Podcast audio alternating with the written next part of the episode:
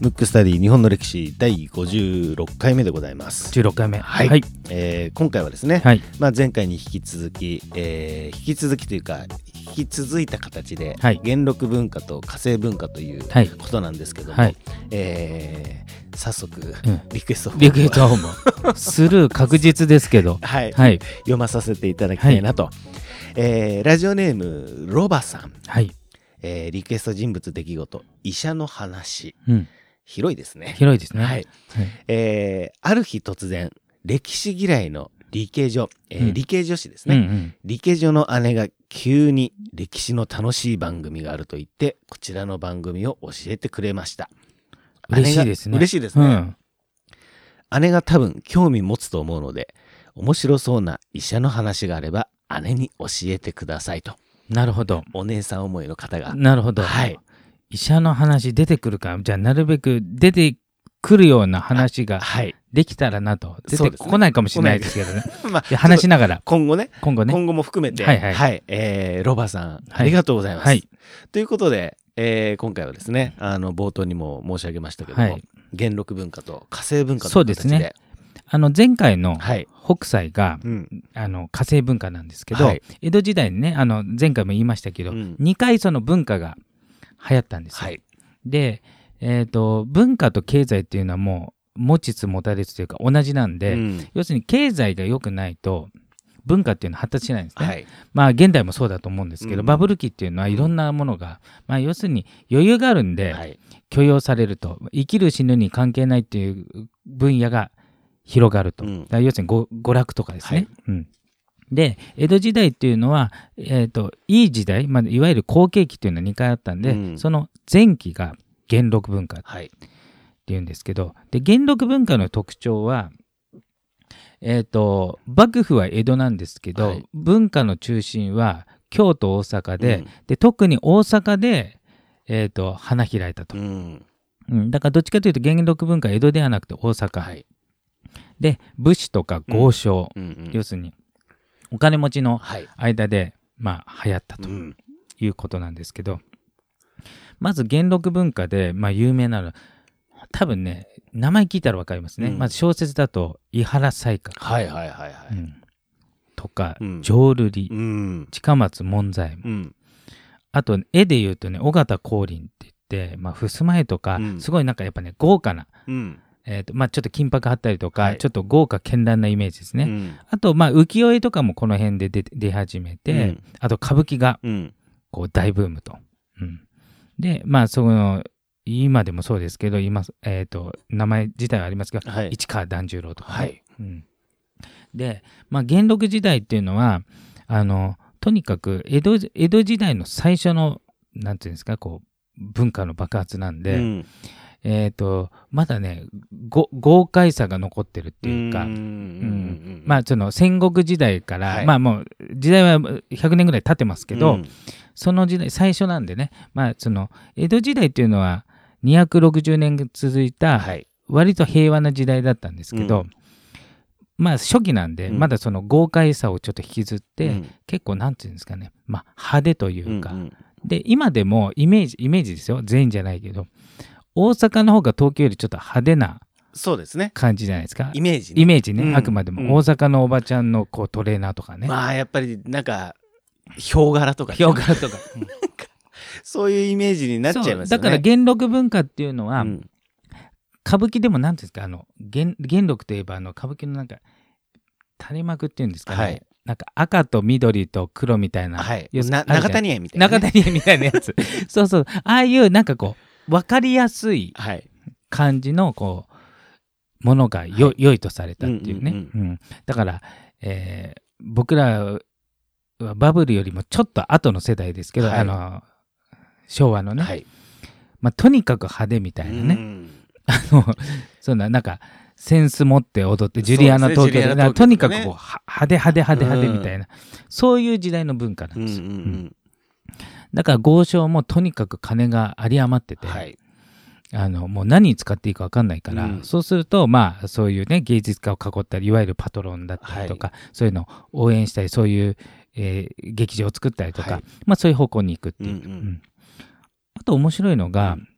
まあ、ちょっとこの文化とは若干離れるかもしれないんですけど、うあの食事ってあるじゃないですか、はい。い、わゆる和食、はい。うん和食がやっぱこの時代すごく、まあ、流行ったというか、まあ、和食は普通なんですけどね、えっ、と今って健康とかっはてい。気にするじゃないですか、うん。だから世界的にちょっとね例えば寿司が流行ったり、うん。和食がこう流行りましたみたいな、うんうん。で生活習慣病とかあるじゃないですか、はい。食べ物から来る、あれがすごく流行った時アメリカの、うん。えっ、となんか長官ですね。多うん。分大臣クラスの人が世界中の食事をうんチェックした時に、最も理想的な食事として日本食、うん。しかも元禄時代の食事だって言ってるわけですよ。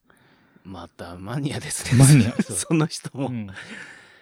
なるほどね。今の日本の和食じゃないですよ、うん。今の日本の和食はちょっとやっぱり栄養価的にバランスは欠いてる可能性あるんですけど、うん。江戸時代の元禄時代うのん。和食は、まあお米がありしかもお米ももちろん玄米だったり、うん。要するに白米じゃない、うん。で魚と味噌汁と野菜の何漬物とかそうだ。い一汁三菜っていうんですか、はい。それが理想的って言ってたんうですよ、ん。だから、まあ、文化もそうですけど、うん。そういうなんていうんですかね食事も、はい。まああの文化っちゃ文化ですかそうそうらねそう。だから人に良いって書いて食べるですから。そうですよね。うん。だから食べてると良くなるみたいなイメージです。よ、これが元禄文化、まあだから、まあ、ちょっと話を戻すとちょっと派手めうで、ん。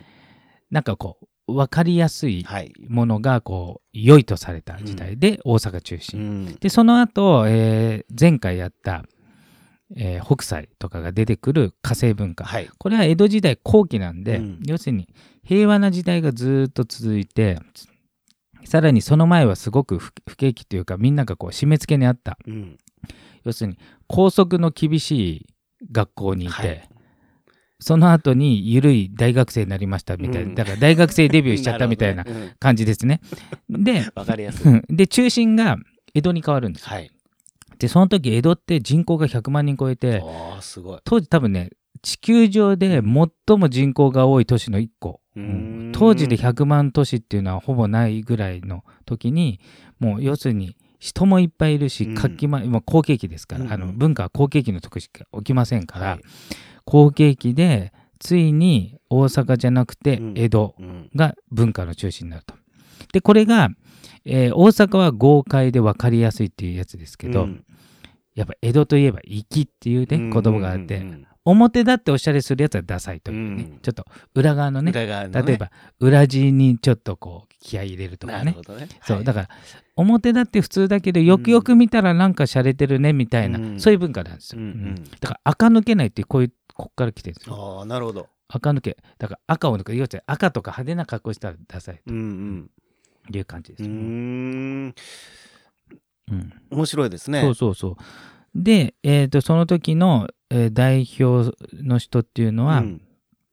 えーまあ、読み本とかね、はい。要するに本が売れてそれはあの、えー極低馬琴、まあ、滝沢馬琴とかありますけどね、はい。とかあとはあ元禄文化はちなみにあの俳句で言うと、うん。うんあの松尾芭蕉。はい。おお、うん。そっかそっか。そうそう。で火星文化は小林一茶。おお、知ってますね、うん。僕。うんで浮世絵は火星文化の方が大爆発したんですよ。はあうん、あの元禄文化の時に生まれたんですけど、うん。花開いたのは火星文化でじゃあ結構時間が経ちました、ね、時間経ってだからうん成熟して、うん。で一回あの元禄文化で文化が上がったんですけどその後大体禁止されるわけですよ。うん。あの不景気になると大体禁止される、まあはい。いわゆるなんていうんですかあの自粛みたいなもんですよね。うんうんうん。なんか要するにみんなが困ってんのに、うん。そんな遊んでちゃダメでしょみたいな。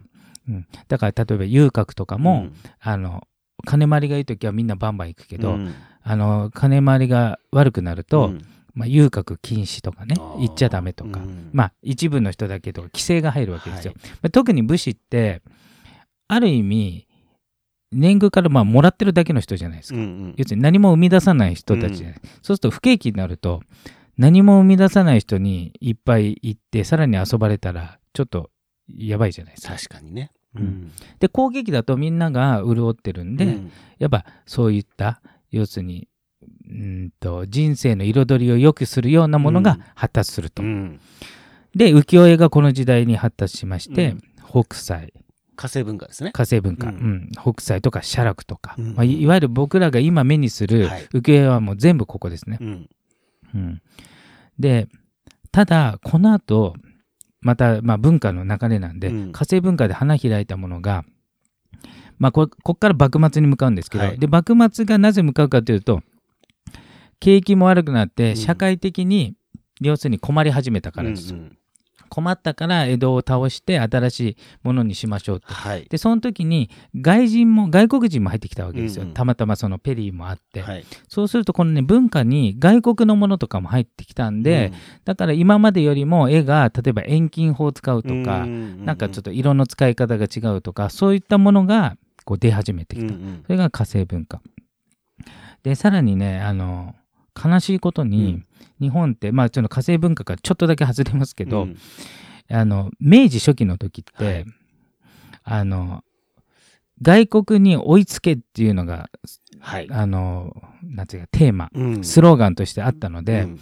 江戸時代のものはあまりそこまで評価されないというか、ん。でプラス江戸時代になって統治する上であの神道っていうものね、はい。国の宗教として、うん。神の神の道道ですね。ですよね。うん。で神道っていうのをやって、うん。で仏教と今までって神社とお寺っていうのはねちょっと融合してたんですね、うんうん。神仏融合って言って、うん。日本は。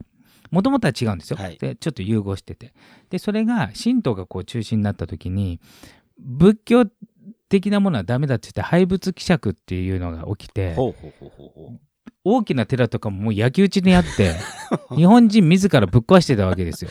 まあもう何なんですか極端ですよね。極端。うん。そうだからちょっと前になんかイスラムのタリバンが、はい。あの石仏を爆破するぞみたいな、あれ世界中が止めても結局爆発しちゃったののうん。日本版で、うん。そこらで法隆寺でさえももうぶっ壊されにかかったけど 結局大丈夫だったんですけど、うんうん。もうとにかくありとあらゆる仏像とか、うん。日本的なもの。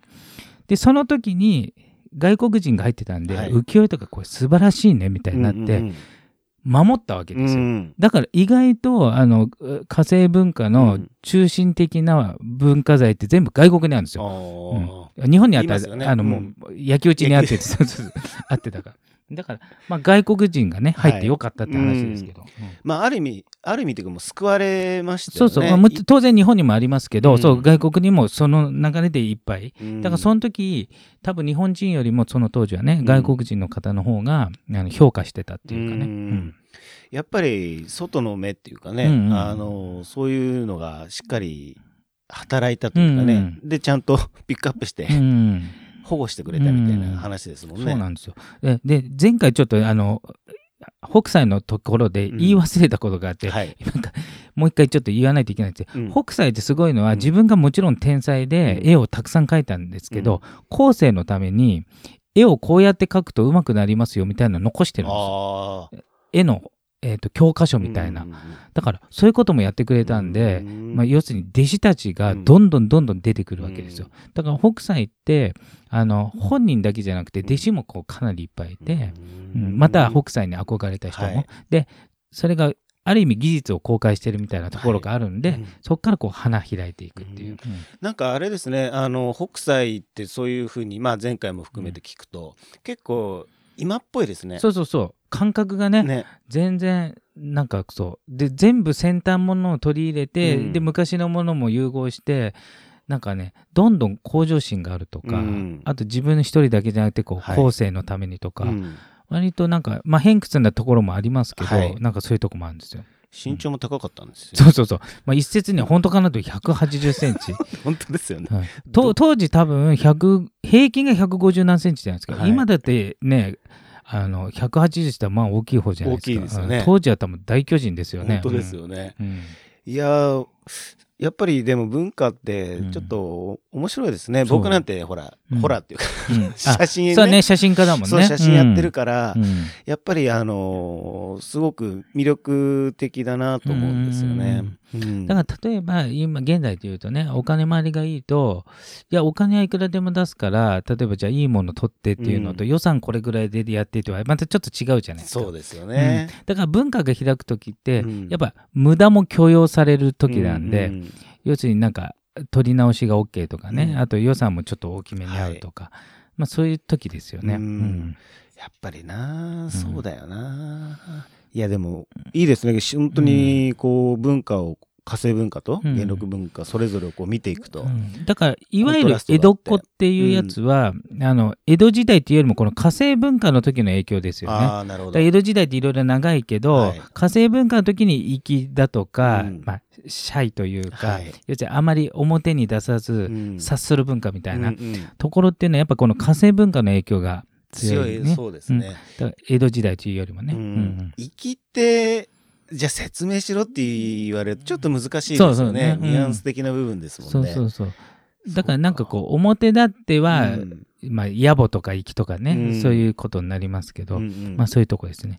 あともう一個はね、あの、当時、まあ外国人とかいっぱい入ってくるじゃないですか。はめちゃくちゃ驚いたことの中に、まあ何個も驚くことあるのね。あまりの、まあ文化もそうですけど、なんか教養っていうか、は要するに、えっ、と、民度が高かったわけですよ。うん他の国に比べてね。うんうん来た人がもうみんな驚嘆するんですけど、はいその中の一個が、すごいのが、超リサイクル社会だったわけですよ。っへえ。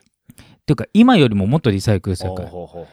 なんと、まあ、露骨に言うと、うんこも売ってたって それでマジでびっくりした。すごいっすねだか。ら全部が売り物で全部が巡回してるわけですうん。じゃあ、あの、ひ肥料ってことですかね？そう、肥料のために、自分たちがしたうん。うんちあるじゃないですか。はい。それを売って。で別のものを買って、うん。だから全てのものがリサイクルで捨てるとこがない。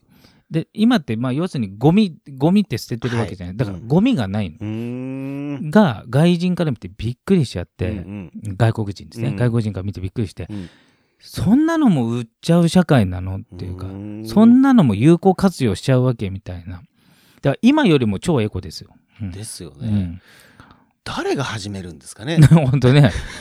誰が誰ねかが始めるわけですよね。うん。それが、まあ、いわゆる商売というかビジネスとしてね、成り立ってるってことですもんね。だから一つも無駄がないっていうことで、うん。でそれでいて別になんていうの窮屈じゃなくて文化もねうん。栄えてるし、えー、と民度も高いなんかうん。生き生きうん。暮らしてるし、あとはまあ、えー、と今ってやっぱり西洋の教育を受けてるから、はい。まあ例えばうーんと男と女が一緒にいちゃいけないとかいろいろあるじゃない場所によってはね。うんうんうんけど当時っていうのはだから男女の差もあんまりなくて、うん。あもちろんあの多少ね役割上男の方が上とかありますけど、割とこう女性も尊重されてた時代なんで、うん。だからそういうのをねやっぱり当時の外国の方がもうなんかびっくりして書いてるとか、うん。うん。もうそういうのはもう残ってるってことですね。残ってて文献としてね。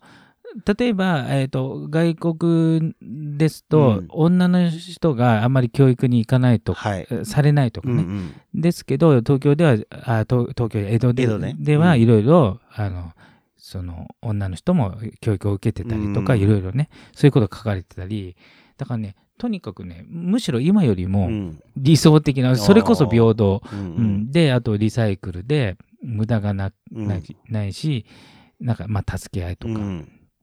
あとはやっぱりあの木造なんで当時ね、はいやっぱ火事も多いんでね、うんうんうん。江戸時代火事も多いんで、うん。やっぱり一人では生きていけないじゃないですか。うんまあ、火消しがあったり、はい。要するにんちょっと秩序をやっとかないと、助け合いみたいな。そういうのもあったと思うんですよ。うん、なるほどですね。いや、面白かったですね。うんちょっとこの文化シリーズ。そう、うんまあちょっと触りしか言ってない,、あうんないのでまあちょっと一回ねあの元禄文化とか、そうですね。火星文化とかちょっとねちらっと見てくると、うんあ昔の日本人なかなかまあそれこそ粋だなとか、うんそういうのを感じるんじゃないですか。そうですね。何を良しとしたかとか。はいうんえー。なんかね、この江戸時代だとね、どうしても、まあ、いわゆる僕らからすると大河ドラマとか影響が強いから、うん。例えばこの江戸の後期だったら慶喜がとかうんうんうんうね、ん。誰々がっていう話にフォーカスしがちだけど、庶民がね、うん。庶民の暮らしっていうのはあんまりねそういう大河ドラマとか、支配層の話です。そうですよね。それとは全然違うので、ううん。ん、いや、そういう見方も面白いですね。うんうんうん。いやいやいや、よかったですね。ということでですね、えー次回は何をテーマにするかは、次回はちょっとリクエストに沿いますか？沿いましょうかねどどうでしょうかね、なんかね、あの、たくさんね、本当にいただいてるので、はい。あの、リクエストにちょっはいと広瀬が答えていきたいなとはい。思います。えー今回のテーマはですね、えー元禄文化と火星文化でした。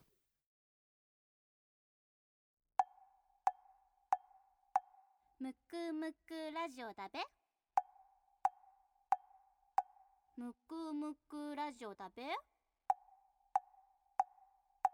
むくむくラジオだべ？